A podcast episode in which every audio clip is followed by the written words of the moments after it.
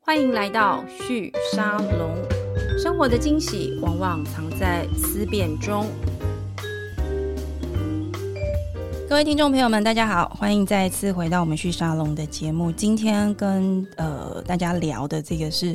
最近蛮红的这个所谓的知识网红这样子的一个 base 的创新发展哦。那我非常高兴能够邀请到我对他们一直都蛮好奇的。然后我刚刚在节目前稍微问了一下，果然跟我的直觉是对的，就他们过去真的比较低调。那今年才有机会比较多人认识他们。我们欢迎 Press Play 的共同创办人及品牌执行长郭全荣 Rob 来到现场。 Hello，大家好，我是 PressPlay 的共同创办人 Rob。好，那今天另外一位呢是这个 Press Play 的知识内容事业的营运长，呃，陈廷红 Tim Tim，Hello。 Hello，大家好，我是 Tim。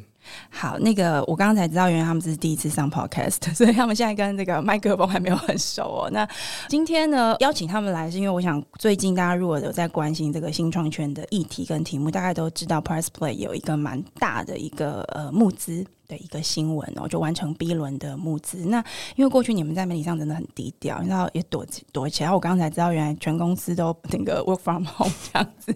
我们今天本来另外一位这个受访者哦，鼎钧哦 Dennis，他呃人在台中赶不过来这样子。然后刚刚听说 Rob 原来平常住台南，是不是？是那 Tim 你是呃，住台北，住哦，好好，所以你就是 马上被我们 call 来这样子。好，那我觉得这样一个团队，为什么我会要特别讲一下他们 work from home 这样子的一个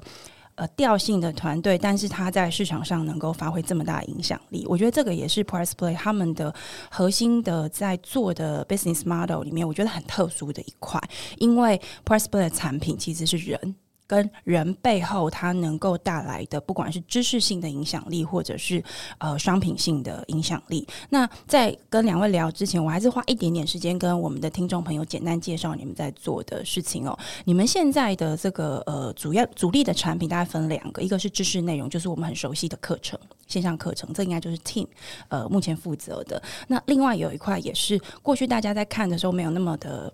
发掘、理解这件事情，但我看你们做出来的东西是我呃非常惊艳。等一下想要请 Rob 多聊的，就是创作者经济与品牌。对，那这两个产品，我们过去很少看到它被结合在一起。我们大部分看到就是做这个网红经济带货，大部分就是找很多的线上的这些网红们帮忙做代言人、销售商品，这是比较偏你们现在在做这个所谓创作者经济与品牌这一块。那另外就是我们看到很多的这种课程平台，例如大家最熟悉的哈好，就是在做跟 Press Play 课程这一块比较相关的。但你们好像跨在这，我刚刚讲这两个的呃某个三角地带的 的一个特殊的位置。那可不可以请 Rob 跟我们聊一下，就是呃你们这样的市场定位大概是从什么时候开始发现，然后并且逐步发展的？就这样默默做了一段时间，然后突然有一天就哎 B 轮了。 准备走向海外了，上亿的融资这样是，其实我们大概从一六年的时候，这个品牌正式成立嘛。是好，那我们就基本上就是以这个创作者为核心，跟影响力为核心。那刚好一六一七年那个时间，刚好台湾整体的社区媒体有一个很很蓬勃的一个发展没，错所以在 YouTube 啊、Instagram，尤其是 YouTube，是在那个时间点有一个很好的一个飞快的一个成长。嗯哼，那我们刚好搭着这样的一个机会，所以我们现在其实合作很多的创作者，大部分也都是在那个时间点，就我们还已经在开始了，对不对？还在蛮小型的时候，我们其实就开始跟他们有合作的关系。啊像比如说，我们大家可能比较知道是那个阿弟的妹妹，对不对嗯阿迪，对，那像这样子的合作开始，你们是怎么找到他们的？因为那时候也不红啊，嗯嗯， 你不红，他们也不红啊，对不对？对那你们怎么开始呢？对，所以那个时间其实就，因为其实台湾虽然一六一七年才刚刚开始起飞，但嗯其实在国外市场就已经算是一个很成熟的一个产业，所以其实一直有在关注这个 YouTube 的生态。嗯好，那那个时候就开始看见台湾有一些的蛮有潜力的创作者在各个领域里面，比如说那个时候有这群人啊，对啊或者是蔡阿嘎、啊，比较对多娱乐类型的，但我们也关注到有一些在专业领域里面开始有一些的这个出出矛头的部分。好，那比如说像阿迪，嗯对那时候是以这个英文英的文教频道学开始出现，是所以我们就开始关注他们在专一的这样的一个特定领域，开始获得他们的影响力。那当然，他们交换的就是他们提供大家有效的这样的一个英文学习的资讯。对，好，所以我们就在思考说，那这样的一个发展性，未来还有什么样的一个可能性？嗯啊，哼，所以那个时候，第一个是我们觉得产业的这个机会点来了啊，是第二个是我们看到这个里面其实是有一些新的一些市场机会的对啊，所以就希望能够跟这些创作者跟他们讨论他们的影响力可以有什么更好的发挥。那个好所以时候你们团队几个人？我们大概十个人左右吧，本来就在做这件事嘛，就十个团队都开始在寻找 YouTube。我你知道我最想问的就是到底是怎么开始第一笔钱的？ OK，我们其实这个团队有对两个团队组成了。嗯啊，我一开始其实我自己本身过往是做这个音乐频道的，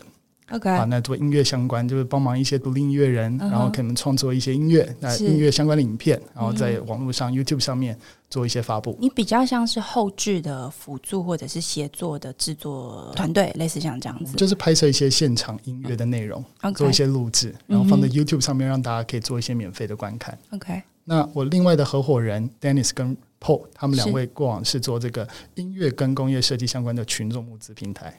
哦，我懂了。所以其实对是这两群人聚在一起，对所以你们的 business model 才会长成这个样子。对，所以我们就那个时候，因为他们也是协助音乐人去进行这个群众募资嘛，嗯好，所以我们其实合作的都是这些创作者。哼，是那我们就去思考，好，那我们在各自的专业上是不是能够有一些的交集，是。然后能够去发展出一些新的商业可能？所以后来从创作者经济，因为你主要是从这边开始嘛，嗯然后呃，Dennis 他们比较熟悉的是这个募资，以及我在想就是商品化嗯跟品牌发展的这个过程。是你们是怎么在这里面发现你们彼此的合作重效是很高的？因为到现在我们还是看到大部分这两个是拆开各自各自发展、各自作业的。是，所以那个时间其实第一个是我们有一些音乐人的资源，因为认识很多音乐人嘛。是好，那就可能音乐人那个时候，尤其是独立音乐人，嗯哼可能更需要这样群众募资的这样的一个机会，能够让自己的音乐作品能够开始有被被看见啊，有发表。好，所以我觉得是在那个时间点，我们就觉得说，哎，是可以有一些的一些整合的空间的。嗯哼好，我们等于是我们负责曝光嘛。是好，那可能在筹资上面，或是做一些商品化上面，他们的过往的经验是能够去做一些垂直整合的。嗯哼。所以是因为这样的一个时间点，我们觉得可以有一些的交集。第一个成功的品牌是什么？我们其实那个时间点也因为一开始是两个，算是两个事业的合并嘛。对好，所以我们其实是同时在做两件事情。 OK 我们有一个这个群众募资的平台，嗯哼所以一开始的时候是针对这些音乐人是或是创作者，是，好，可能有相关的集资。对，好，那可能也我们后续也开始类似国外的 Patreon 这样的一个平台、嗯啊哼，Patreon 就是协助国外的创作者，是能够透过按月订阅的方式，跟观众或是听众啊去收取这样一个固定的每个月定额的这样的一个费用。对，好，那协助创作者能够持续的创作。嗯哼。好，所以是在这样的一个情况下有一个整合性这样。所以后来发展成这个 Press Play Academy，它嗯是一个什么样的机缘之下往这个方向发展？因为本来如果是以音乐创作者为主，那我们会看到的市场，它就会更偏向我们现在看到，比如说跟 Sp- 嗯 Spotify 或是 KBox 这个路线移动。但看起来你们其实是往课程，而且你是用 Academy 这个概念去去发展它，意思就是说，它真的就是以教学跟知识，或是我们说创新教育的这个角度来发展，是怎么往这个地方移动的呢？我这边可以讲一下转机点，那是然后后续发展可以让听 Tim 这边来帮做忙做补说充明。。嗯好，那转机点其实一开始我们当然是协助这些娱乐或是音乐类型的创作者进行一些群众募资嘛。是但我们发现，无论是订阅的模式或是单次性的模式，它其实这个生命周期比较短一些。大部分大家给予支持都是给予一个回馈和支持心态，比较没有得到一个很长期性的一他个不对是价真的关在系。买他的商品或服务，对比较是我要 donate 你，我嗯我想要鼓励你这样子。是嗯是哼，比较是一个懂内的性质，所嗯以哼相对来说，懂内我们可能三个月、六个月，它可能就是一个生命周期，是那相对来说，它就必须要一直拉新客。是，好，所以这个是相对来说，我们觉得是比较辛苦的。嗯哼，所以那那个时间点，一样是 YouTuber，我们可能就会开始尝试一些知识型的创作者，他 OK 相对来说就会提供一些比较有资讯性的相关的内容。我们就看到那样的一个长尾的轨迹，其实是跑得比较漂亮的。是好，所以有因为那样的一个契机，我们就去思考，是不是可以在知识型的创作者上，可能有更大的发挥，嗯不哼，单纯是以前的音乐人对或是娱乐型的创作者。是好，所以才开始往这样 academy 的方向，可能有更有专业背景、好专业的职人提供他们的知识进行一个输出，嗯然后哼透过线上的方式来进行学习。这个也是台湾的这种线上课程，差不多也就是好好它崛起的这个轨迹的时间点，其实是有一点点相近的。差不多时间点。对不对？那你们跟好好在定位上或者在发展上面，因为我我在想从同一个时间点开始在市场里面深耕，我相信那个时候不会不太会去想说我要当好好的什么区别性的提供者，大家就是赶快冲市场就对了。所以你们自己走到现在这个阶段，因为我觉得课程网很多，大家都知道，还有最近还有什么知识卫星啊，是嗯一大堆的跑出来。你们自己定位你们自己的位置在哪里？Tim，你要不要分享一下？嗯，应该说，我觉得整个过程是演化出来的。然后是我们其实一开始也不会说我们就是学习。那其实，在可能像一七年的时候，其嗯实那时候的 PPA 还是以订阅为主，是所以在以过往来讲，媒体这边一七一八年的时候，其实不会把 PPA 定位为学习。课程平课台，程对，对对那时候我们真的不会这样对看，嗯对，因为我们那时候其实大部分都是以订阅的方式，然后、呃，主题大部分可能都是跟财经相关的、理财是相关的，所以那时候其实不会被拿来做相比定论。那是在一九年的时候，其实我们开始切入到呃课程这一块，那我们会发现，其实课程这一块在市场上理解比较会容易觉得说，哦，它跟学习是有关联性的。是所以其实也是在这一两年的时候，呃，PPA 才会被提出来说，哦，你们原来在做学习，这是从市场面所看到的。可是从我们内部来讲的话，我们也会一开始去思考，订阅一开始服务的是谁？那他们只有这种 OK 行为吗？还是只有这种兴趣吗？我们会发现，它其实是会慢慢的演化出来的。可能是从呃理财，那可能会有一些生活的品味，或是一些职场的知识。那这个过程，我们会发现人的需求其实是多面向的。所以你们是从消费者端先去观察有谁会来订阅，然后他们可能需要什么，然后再去寻找新的供应的这个老师们嘛？嗯，对，应该说服务的形式，可能从订阅，然后是到后来可能这种单次性购买的课程。那是到我们呃，可能到二零年的时候，我们还做了 podcast。嗯那我哼，们会发现，出发点我们最后沉淀下来是，我们认为每一个人的学习兴趣本身就是多元的，所以不会有一个人就是我这辈子就只想赚钱想理就是财就是觉得 这也太奇怪，他的对人生会不会太无聊 了？嗯那我们会发现，其实人的兴趣是很多元的。那另外一部分，我们也发现每一个人的学习习惯。其实是不一样的，是会有些许的差别。那这也是为什么整个 PPA 来讲，就会从图文对发展成影音，然后我们有直播，我们有 podcast 的说书。那对于明年，我们甚至会去思考怎么把实体整合进来，在疫情后，你是说类似像呃课程线上再加上实体的课程，或者对是工具啊、工作坊等等的，对因这为种？我们还是觉得学习这场景，就是一般的使用者不会认知到说，我现在要去网络上上课。他其实对我来讲，就是我就是要去上课，我要学东西，对他不会特别的定义说我现在在网络上学习。其实嗯正常人的认知不会有切割开来。对，那其实在这个出发点，我们就会围绕着人去打造学习场景，所以包含到学习的媒介，然后付费的形式，嗯对那一路的变成是现在的 PPA，那才会有抛出来说哦，原来我们是这样的角色。那如果说我们会跟其他的比较不一样的点是，学习场景，我觉得我们会摸的会越来越深，嗯所以我觉得我们的服务的功能或者是产品线或嗯者是服务的形式，其实越来越多元的，不会局限于就是影音课程。对，是我。们从来不会定义我们叫做课程平台，我们是其实就说我们就是一个学习的一个地方。只是我们现在大家看到你们东西比较容易往那个方对对向对对想象过去，对对对不，因为市场上所看到、所感知到且比较容易理解跟对比的，确实就是以课程。但其实我们自己在说，我们不会说我们就是一个课程，我们没有只卖影音课程。其实我们会有图文的服务，然后我们现在甚至会有一些学习营助教、口说挑战，然后这些东西其实都是一直在发展的。发展跟对变迁的。对，是的，但一切都是围绕着人的学习场景。那对对你们怎么去辨识说，诶，现在有一群人他真的很愿意花钱，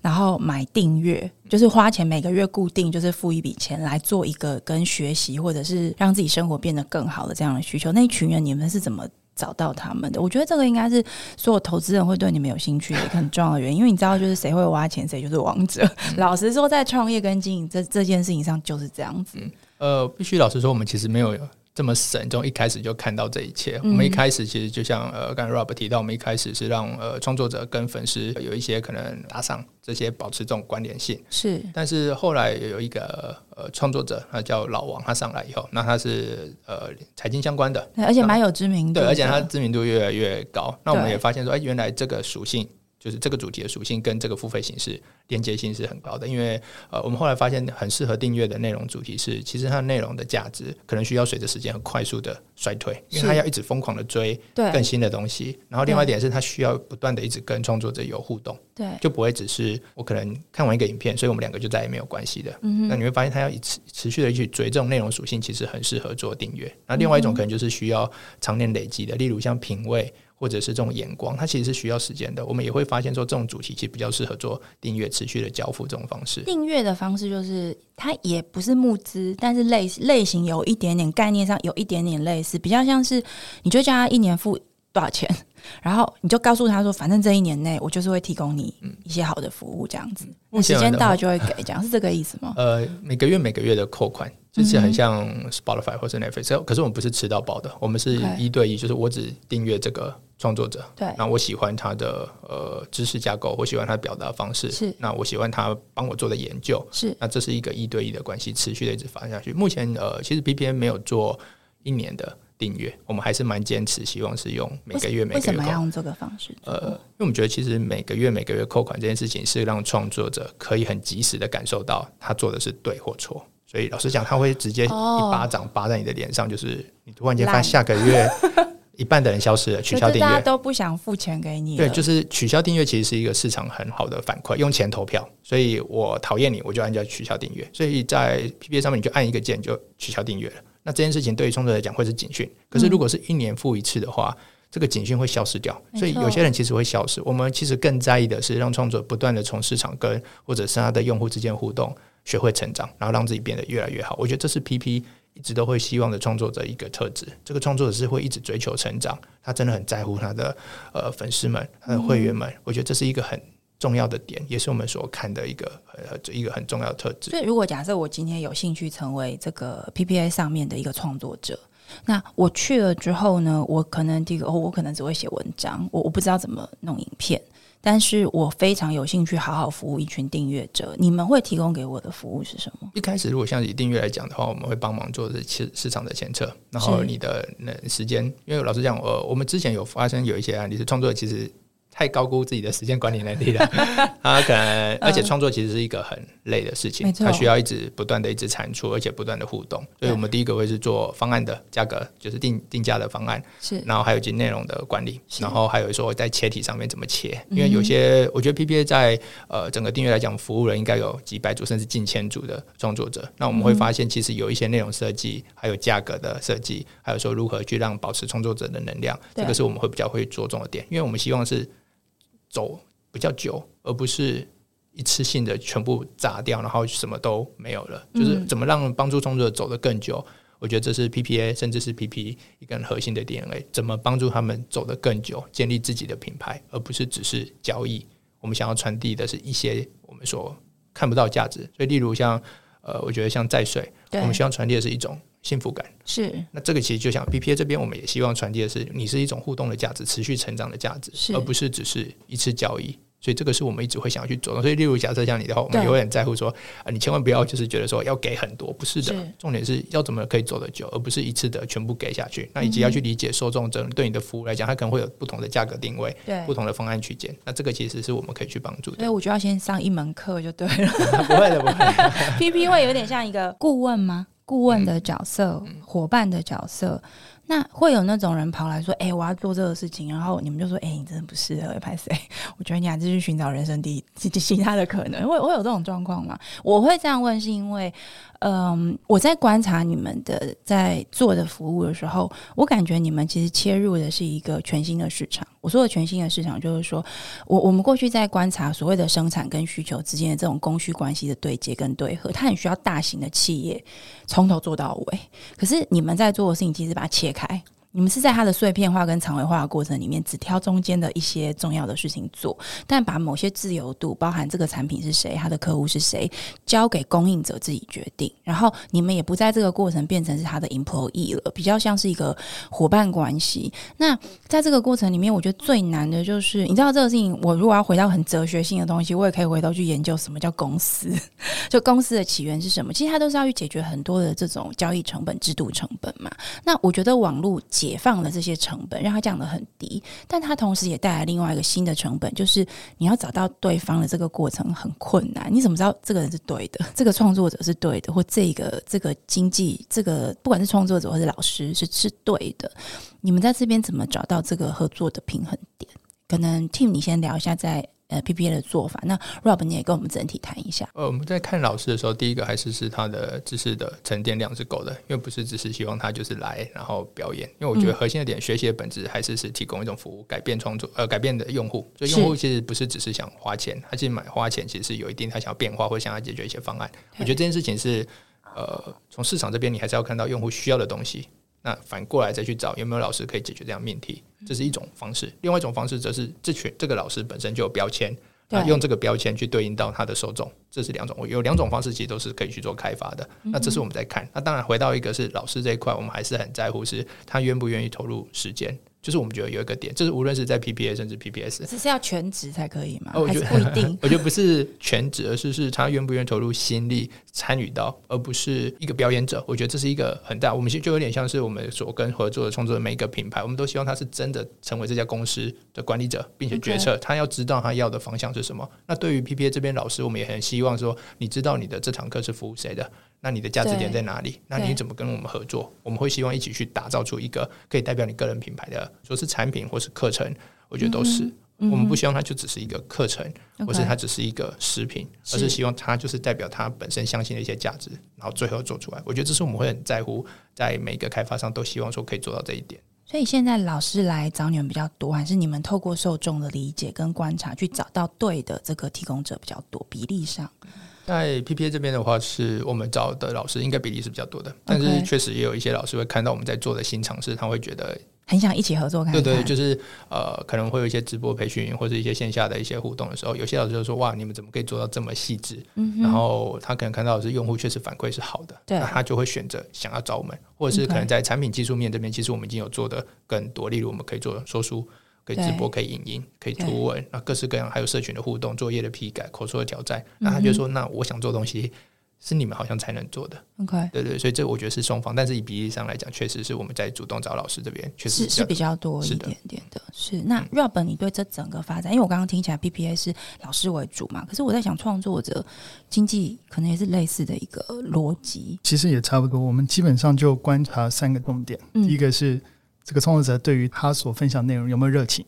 OK，好，所以这个会是他有没有持之以恒，在他的一个比较专一的项目上面，能够去输出一个个人的见解也。就是说，他自己要持续输入，对不对？否则他是没有办法持续一直输出给他的这个订阅者。对，所以一般来讲，我们也不太会看太早期的创作者啊，因嗯为他可能在这个续航力上面，我们也在观察他是不是嗯对这个产业真的感兴趣，或者是对他所分享的内容有长期的这样的一个分享的一个动机。好，所以第一个是热情啊，这就关系到这个续航力的问题。嗯哼那第二个部分是他是不是擅长做这件事情。嗯哼，一样是美食开箱，那大家开箱的方式又不同，对他评鉴美食、评比美食的观点也不太一样。好，所以你对这件事情有没有异于别人的这样的一个观点，或是在呈现你个人感受的一个方式，甚至是表演的方式？是好，所以这个有机会可以让你在这个产业里面，一样是美食开箱的领域里面做出差异化。对，那第三个点其实很重要的是有没有符合市场需求。嗯哼，好，所以一般来讲就是热情、擅长跟这个符合市场需求三者要同时兼具，对我们来 OK 讲才符合一个我们觉得我们真的能够帮助他走到下一个阶段，这样人多吗？还是有。好，但是其实你 从 Pressplay 有所谓的独家签约的创作者的这样的一个数量来讲，你可以看得出来，我们不是以一个以量取胜，我们基本上还是对走真的要符合以上三者的条件。因为一个如果他对了，他他的订阅者跟他的受众市场是存在的，这个 business 它就是成功的，它的利润跟可能的长期发展的机会就是存在，这个比很多要要来的可长久发展是这样子吗？因为其实好，就算你有热情，跟你擅长做这件事情，但如果它不匹配市场需求，很有可能会变成艺术家，你会饿肚子的。好，所以因为这个就包含到你有没有未来的这个影响力的变现的方式。对那，变现方式不是为了好我们这个追求金钱的这样的一个目标，嗯，重点还是一个很基础的是能不能够去支撑你的营运，或者支撑你的这个创作能够长期发展。嗯所以创作者一定要对于商业模式要有基础的概念。要要教学吗？因为我跟你说这个问题，我觉得一定要问清楚，因为我们认识这么多创业者，嗯 我觉得很多的创业者在一开始创业的时候，他最不知道他自己不知道的。其实就是关于商业营运模式，或者是商业营运上的很多的 know how。呃比如说，哦我们有另外一个系列节目，顺便广告一下，那个我们跟张鼎生会计师合作的这个财务课程哦，就是是我们也是用 podcast。但像我上一次去当他节目的来宾，我们就在讲这个现金流量表。啊现金流量表，我猜很多人都不知道。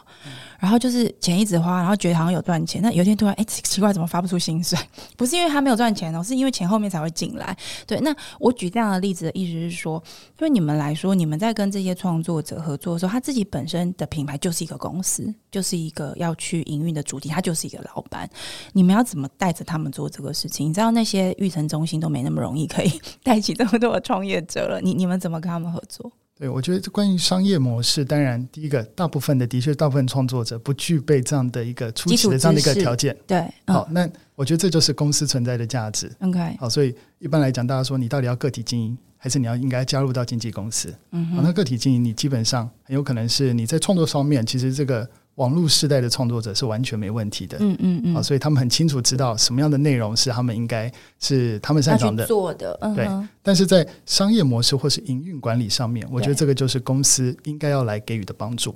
好，那公司给予这样的帮助是能够帮助你看到更长远的事情。嗯哼，好，可能创作者他很忙于做，还有下个礼拜的片、对下礼拜的影片创作，还在想主题、脚本，根忙本着没有写时间去脚想本半年、一年后的事情。所以我觉得公司当然要去扮演一个角色，是在远程的部分给予这个时程的规划，或者是在一个嗯发展轨迹上面的一个规划。嗯哼但短期层面也要给予这个落地执行的协助。所以两个都都需要有。所以你们公司里面是不是有一种职位就是经纪人的职位？当然有，当然有。他的 title 就叫经纪对，就人是，创作者品牌经济。 我、真的很酷欸，因为你知道，我我前阵子在看一部 Netflix 上的影集，是法国影集，就我是经纪人这样。嗯， 但他其实他经纪的是那个明星嘛，但你知道看那部影集，我觉得他其实从头到尾要传达一件事情，就是说，你看到那些光鲜亮丽的明星们在那个地方，背后有多 多么大的一群人，在其实是支非撑常着辛苦的，在寻找着把这个人当成一个产品。但最难的就是呢，这个人他不是只是商品，他是个人，所以他会有七情六欲，他会有喜怒哀乐，他会有个人偏好。然后，像比如说有有一段，他就在讲一个这个过气的明星，然后他的经纪人很想要再帮他找到下一村那个过程那个辛苦。其实我我觉得经纪人这个职位是很特别的，因为你的商品是人。 你的你对着一个商品，比如我们在做我们在做晶圆好了，反正它是三纳米或五纳米，随便就是可以就可以了嘛。 那个纳米的那个小晶片不会来跟你抱怨说，哎、我想要当五纳米， 这样我不想当三纳米。 可是人或老师，或是这个呃你们所经营的 YouTuber，他他可能会去反馈他的个别需求。我觉得这个是以人为商品来作为经济的规划，或者是商品的规划的时候，我觉得最困难的一点。那你们自己怎么样去寻找到这样的一个道路？因为毕竟你们经济的又不是我们过去所熟悉的这种呃娱乐圈这样子的经济。你觉得你们在做的经济的经纪人训练？跟其他行业有什么不同吗？可能两位都可以帮我们回答一下，因为你们刚好各自负责不一样的面向。Rob 来吧，经济来讲，基本上我们还是以这个 Pressman Next 这个事业部门，我们才会进行到经济这个签约的部分。嗯，好，这个课程的部分，我们不要求一定要跟老师签约，因为它经是济签约用订阅服务为核心在运作的，是吗？嗯是是，我觉得经纪人的这个能力上面的培养，第一个当然他在客观层面，在理性层面一定要有对于这个社群媒体产业的一个了解，是，好，所以他才能够去针对这个频道的一个发展，能够给出一个比较完整的一个规划。嗯好，哼，啊但如同刚刚您所说的，这个关于这个越人嘛，人有是啊感性的层面，对，所以的确在一些感性上面的，无论是情绪上面的接收，或是情绪上面的判断，我觉得这个就是创意背后需要去背 负的。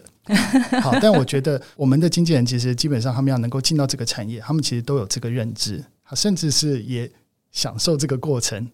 好， 有就有一陪点伴人成长的这个 过程， OK，有有一点智商师的 隐藏性格，。可能需要具备这样。的一个能力 你对你们的经纪人的背景大概都是什么样背景？大家都是几岁的人会加入你们公司？其实的确，这个我们我们其实没有非常强调你的过往的背景的经验，嗯好，，甚至是你的学历，嗯哼好，但我们会看的是你现在有关注多少相关的社群的内容。因为他必须要熟悉他所经纪的这一个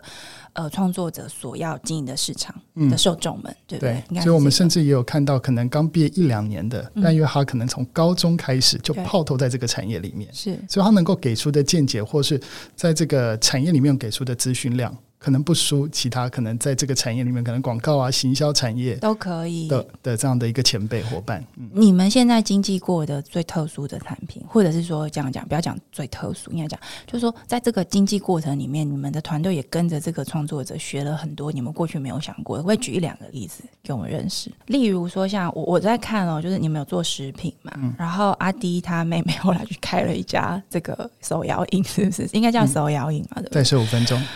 我就很好奇，就是那我为什么要往那个地方去呢？就是我们不会想到一个 YouTuber 要去要去做某个什么样的生意啊？就是在这样子一个路径的选择跟发展当中，经纪人你们作为一个经济服务的角色，怎么跟这个创作者去讨论他的下一步路要怎么走？而且这件事情最妙的就是，那你们要懂怎么经营手摇饮吗？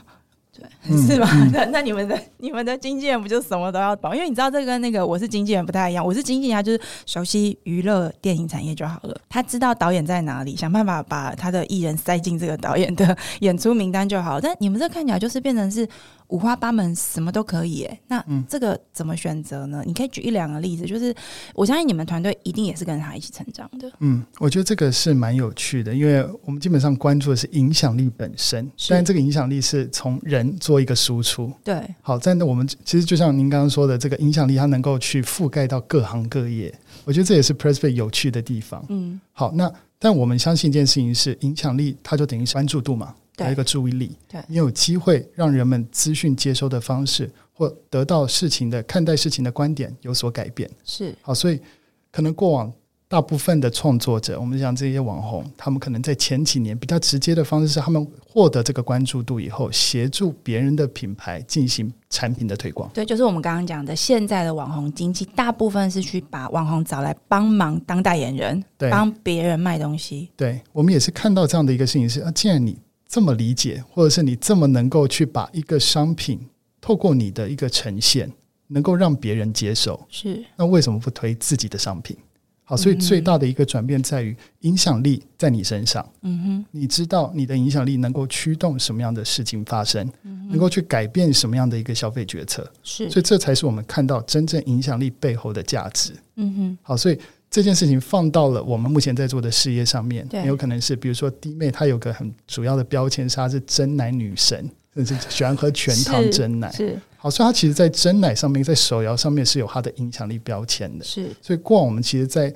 看到她几支过往创作的影片当中，对，只要跟真奶盲测、真奶评比相关的就影大片，爆红，观看次数都是数百万次的观看。嗯我们哼，就知道大家对于弟妹来讲，手摇饮讲真奶这件事情是有感到有兴趣的。嗯好，我们就知道它的影响力在这个产业里面是能够驱动大家做一些新的，得到一些新的资讯跟新的想法。嗯哼，所以我们知道这样的影响力以后，我们就去思考，那我们能不能够带给手摇饮产业，透过这样的影响力，给大家更好的选择跟服务？那下一步呢？因为你们都不会做手摇饮啊，所以就是要找专业的伙伴进来。好，所以我们不是以经济团队直接去做品牌，因为这就是不一样的专业分工。嗯所以我们会针对每一个我们要进入到的产业，可能是手摇产业，嗯可能是烘焙产业，可能是啊、呃这种韩式料理的产业，我们都会去找到相对应专业的伙伴。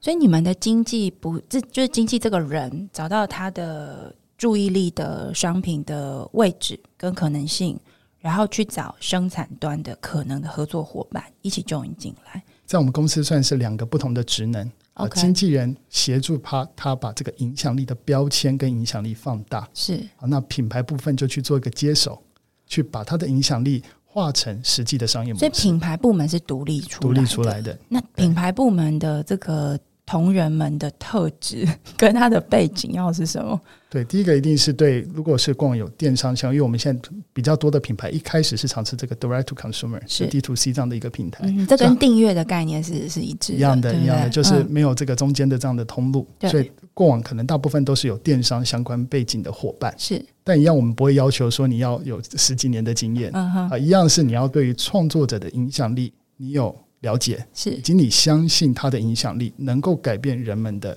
消费决策。嗯哼再来是加上你对过往可能这几年的对于电商产业的理解，嗯哼你想改变一些事情。嗯哼，所以其实我们现在都在分享说，我们的品牌部门很像是一个创业的育成班。对，很像我刚刚听起来就很像那个。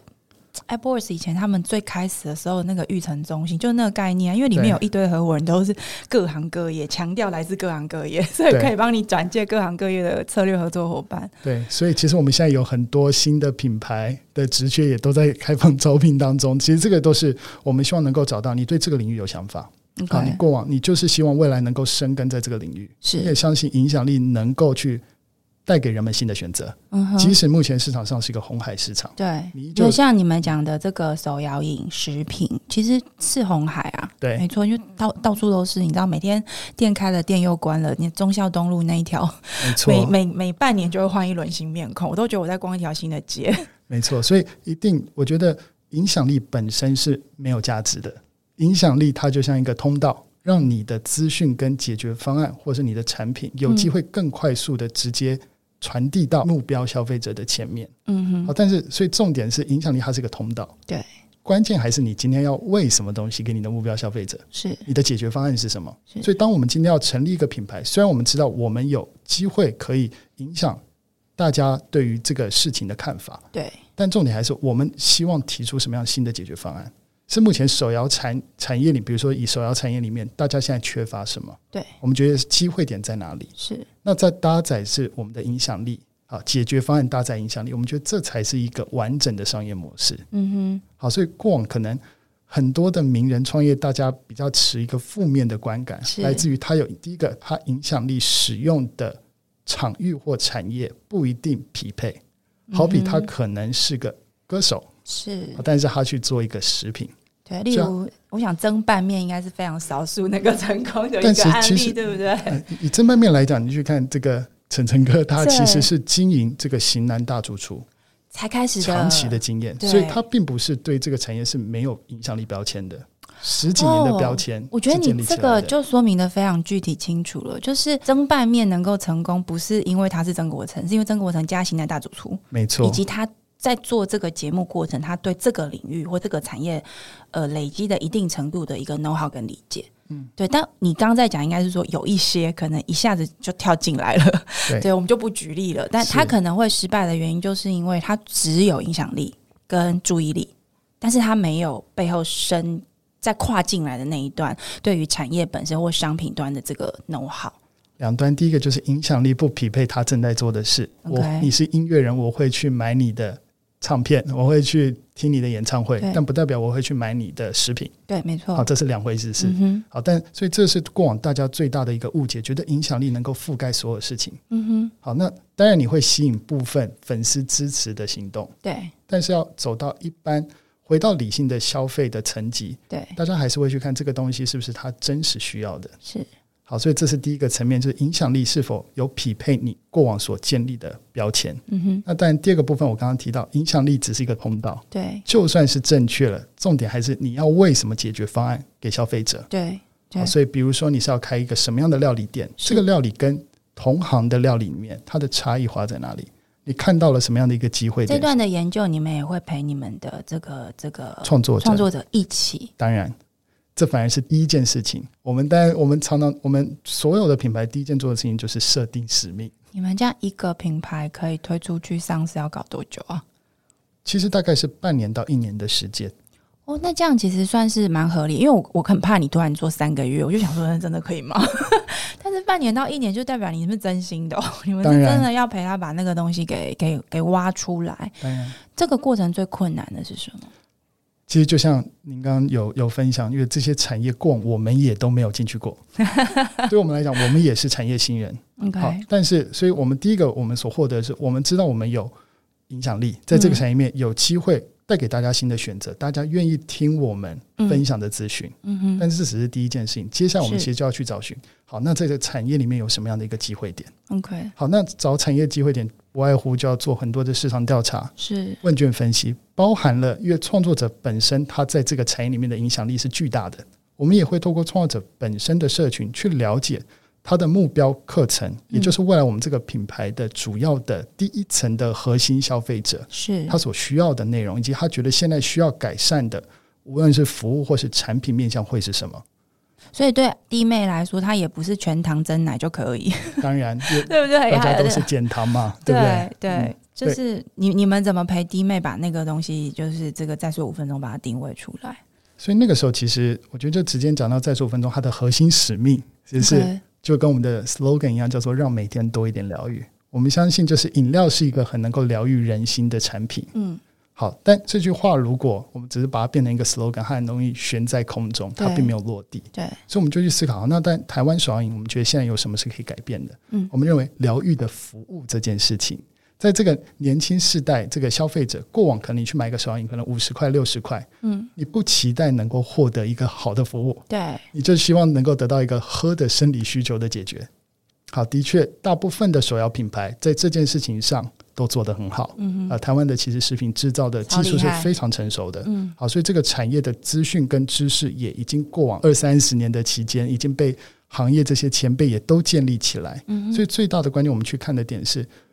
很常是你你在跟店员点餐的时候，你可能还会觉得你不期待获得一个好的一个回馈。是但大家不期待获得一个好的回馈，不代表大家不需要。没错，好，所以我们没错就去从这件事情看到，其实一个好的服务，但我们也有去市场做了解，是一个好的服务会不会增加你回来复购这个品牌的动机？是。答案都是肯定的。你看那个星巴克在你的纸杯上放一下你的姓名，他就可以讲这个故事讲十几二十年了，对没不错 对？，嗯没错。好，但我们后续也把疗愈这件事情变得更可视化、可实际感受的内容。好比我们应该算是台湾第一家有引入这种香氛，对我，们有去定义。好，我们我们所认为的疗愈的无感体验会是什么？啊，哦服务会是一种了，解饮品是一种，是视觉是一种，所以我们有我们的 IP 小咖，它本身长得就是树懒，嗯嗯嗯就是很可爱、很疗愈的一个形象。嗯哼从你的这个嗅觉上面，你得到什么样的体验？是我。们现在甚至有专属疗愈的歌单。你走到店内的时这我候，还没注意到，好，所以这个是个综合性。当然，我们觉得要更多的跟消费者说明。是，但是我觉得现在大家最有感触，其实可以从我们的 Google 评论可以看得出来，是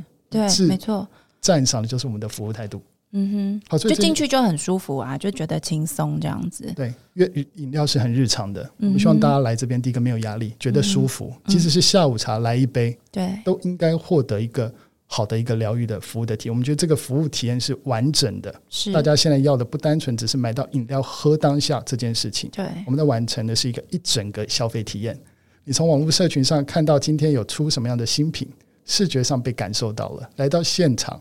现场给你的氛围、服务态度，到最终拿到饮品，嗯甚至是打卡分享、喝下去的感受，嗯哼，我们觉得这才是一个完整我们想要传递的一个疗愈的消费体验。嗯哼，好，所以这个是我们当初在设定这样的一个使命的时候，我们发现的一个机会点，最终把它变成一个执行方案，传递给消费者。所以其实如果我们以量来说，像呃，我不晓得对 team 来说，你在这个呃 PPA 上面，你会去设定说，我今年要能够找到几个新的老师吗？然后你们会去设定说，我今年要找到几个新的创作者。我要问这个，是因为我觉得这个事情跟市场规模有关。第一个，你你们在做的东西是在一个看似红海的地方找出蓝海，这我觉得是很明确的。但蓝海的问题就是，如果今天它可以快速规模化，就不再是蓝海了。它就是往会往往红海那个方向去移动嘛。那你们很坚持要去做蓝海，因为你们很强调服务跟它背后的这个市场分析以及定位跟执行落地这些很细节的东西，当它一个一个在重复的时候，第一它就会花时间。老实说，半年到一年不容易，我觉得代表你的团队跟他一起工作的这个创作者的这个经济团队、品牌团队。也要很稳定哦， 这我觉得不容易。然后另外一个就是说，你一个一个团队能够服务的创作者其实是有限的，你的这个课程平台上面能够去服务的一个老师也是有限的。那你们怎么去决定这个规模？我我我们先谈从课程这一段讲，因为课程现在这个也是台湾现在很红的一个市场，就是你你是怎么判断的呢？Tim，呃，应该说我们不是从老师的人数，而是比较在乎的是模式。所以嗯我认为 PPA 在做课的目标不是做课，嗯其实我们是要跟市场沟通，课程可以做到这样子， OK，这样的极致。举例来讲，可能是影像的、声音的、灯光的。是学习后的体验，是因为这是最难的。在商业里上面会有一个逻辑是，学习是在购买后才开始的，对对。可是，呃，从商业的成本来看，你会发现，你额外做这一切，其实只是让自己的成本变得更大，没错，不会增加任何东西。可是，如果是站在学习的本质来讲，嗯是这才是存在的必要性，因为你不会只是把东西丢给使用者，然后使用者就 OK，我学会了。嗯，那这不是学习的本质，学习对本质是有互动的，对是有持续的练习。那我们会希望跟呃市场上的其他的玩家，甚至有一些合合作伙伴会说，其实可以做到这个机制，同时其实是有盈利的空间的。那这其实是我们团队做客的一个目的性，所以在这样的一个命题下面，我们不会去说一定要做几堂课或者找多少老师，而是是这个课程的吸引能不能再往前走。所以呃，举例来讲，我们可能接下来就会有一堂课是有互动式的影片的，就不会只是影片，而是是你在看的时候，你可以自由的选择，然后按了以后会有不同的脚本所出以现老。师也要写啊对脚 本，那这给应你们该就就是对超了。累，但我们会希望说这件事情体验应该是更舒服的，而不是只是很单轨的一路往前走。那这件事情是难的，可是如果这件事情做出来，体验也是好的，我们会把这样的经验，还会把这样的一个布置给其他的，我们会，所以 PPA 其实是一直在找合作的联盟伙伴。我们大概现在已经有呃将近九位的合作伙伴，那我们还会持续的去找。所以我们希望是找到共同有这样的理念的合作伙伴，一起把是这个门打开，而不会是我们定义说我们自己要做多少课。对，所以我其实我们在做课这件事情，我们不会说 PPA 自己是一个做课的一个公司，是而是是打造这整个模型的一家公司。我们希望反而是找更多伙伴出来，所以 PPA 最终其实是希望平台化的，我们希望找更多人一起做这件事情。所以呃，可能在场景上面有说书，那可能会有图文的订阅，可能会有影片，可能会有直播，那可能会有实体的互动。但我们真正目标是把这些打通以后，告诉其他玩家是这是可以做的。你刚刚有提到一个关键字平台化，因为这个就是投资人一听到就会立刻有兴趣的一个字，这样子关键字。 可是我还是很好奇，因为你们的成功，right now 为止，我们看到那些很棒的这些案例，都不不是透过呃平台自动化产生，它都投入了大量的人的心思、气化的心思在这里面。这你知道本质上是有一点矛盾的。所以，比如说，如果以 PPA 的平台化的意思是说，呃，你们希望透过平台的这个软体工具的提供，就让这样的 business model 能够自动产生吗？其实这已经正在发生了，因为我们像、呃我们的合作伙伴生鲜师叔，他其嗯实是有跟谢振清老师合作一堂课，对嗯那其实他销售量非常好，那他在体验上设计也是是挑战好的。那近期我们还有跟呃烧麦研究所。也去跟，例如像小黑老师，我们也在合作。其实对我们的合作伙伴已经都有各自可以产生出非常好的极致内容的能对力这不是 PPA 做的，但是是它是在 PPA 上发生的。它用了 PPA 的产品的工具，然后我们的经验分享，那这个其实是已经正在发生中，所以我们不会说这是我们做的，是。但它是跟我们的合作出来一起发生在 PPA 这个站他上。他们选你们不选还好，不选其他平台的原因是什么？因为这边我觉得就开始有一个很明显哇的一没有个选择问题 了。我没办法代替他们回答。 你觉得你们提供了什么特殊性的东西？呃，我觉得是资源就是嗯最核心的。那资源当然可以说是人、是钱、是时间、是经验。那这个其实我们会在各个层面上会提供给他。所以，例如上可能会是在资本上，我们确实是有呃注资到生鲜史书这样的合作，其实也是有的。然后，了解例如像我们会跟合作伙伴，我们如果有哪一个成功的案例，我们就会再把我们的经验跟所有的伙伴去做分享，所以会嗯提供一个类似像训练的一个场所，我们会把说我们这堂课当初怎么做的，怎么切的，然后最终是怎么成功，哪里是那甚至有失败的，我们愿意跟大家去做分享。是对，所以呃，或者是像近期呃，我们有尝试进入日本的课程，有跟老师合作。那其实我们也会跟呃所有的合作伙伴讲说，如果去打海外。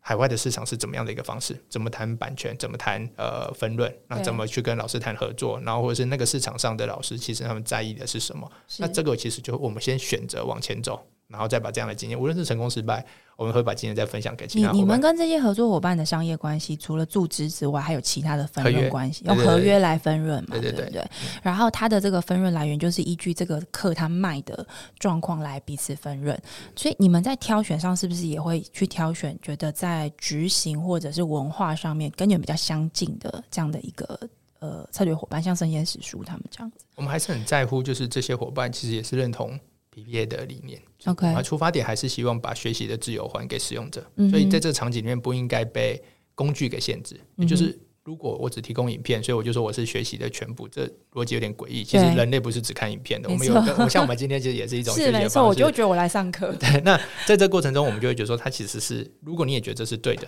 那我们要一起去尝试。嗯所以，呃，生鲜其实呃，他也跟我们合作到说书的领域，对大家会不同的东西，他们都觉得说这是好的。那我觉得 OK，在这前提下，那我们可以一起去合作。那我们就会跟你说，可能是投资，那或者是说直接是签约是这种方式，我们会希望是以这样的方式去往前走。所以其实 even 你刚刚讲的平台化，也不是我们现在一般在想象的那个，就是一群阿宅工程师抛了一个平台上去，然后就让用户们来用这样的平台化，其实是站在一个折中的位置。就是你们自己有深耕去做所有的产出跟这个供给的这个过程的这个发展，但同时你们也把这样的工具跟 know how 开放出来，找更多的人进来。那我我下一个问题其实就要移动到最广，大家通常会最好奇的 一个，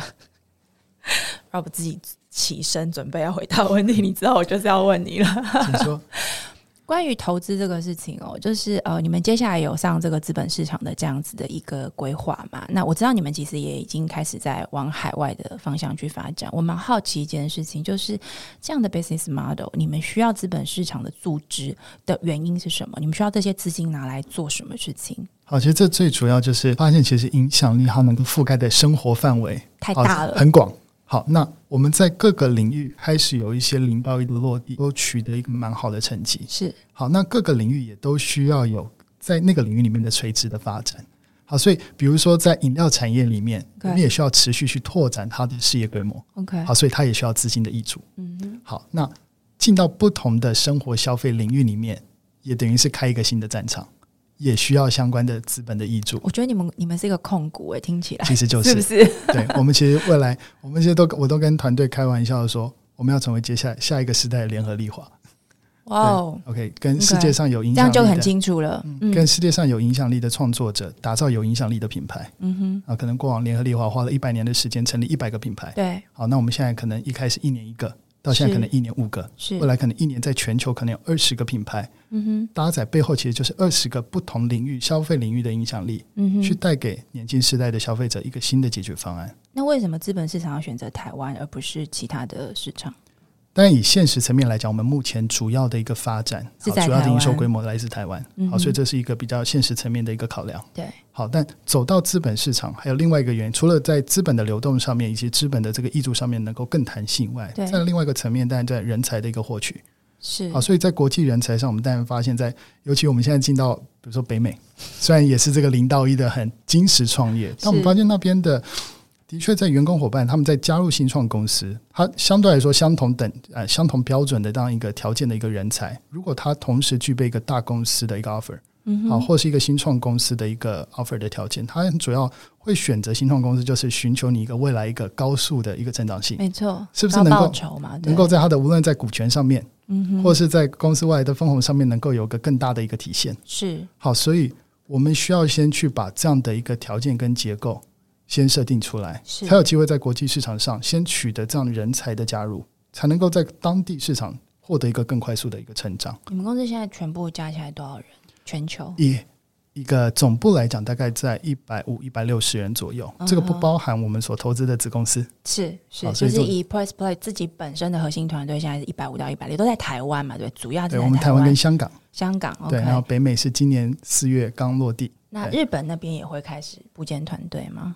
日本那边，我们现在其实我觉得这也是 Pressme 有趣的地方，是我们不会走很重资本的落地。好，一开始可能就是一到两个合作伙伴，好，先去确保你零到一的这样的一个市场测试水温是能够明确落美地国的。也是这样做嘛？对不对美国差不多的类型对，。我们可能就一个一个全职的伙伴，先去验证零到一的发生。 OK，好，那一个业务模型落地以后，PricePay 的其他业务服务就会搭载在这样的一个基础建设之下，开始一起落地。所以，我们不会是好去到美国，一定要是课程先落地，经济先落地，品牌先落地，哪一个最适合那个就先市场就先落地。你们真的是真的很跟着市场走的攻击型团 队，所以，我觉得这也是让 PricePay 相较于可能一般新创公司，可能初期只专心做一件事情，对相对来说比较有抗风险的能力。 OK，好，所以我们在事业流上面的确是比较多元。好对，那你们有在增财吗？要不要在节目的最后来这个增财说明一下？今天谈这么多这个经营理念，我相信会吸引蛮多的这个有志青年 的。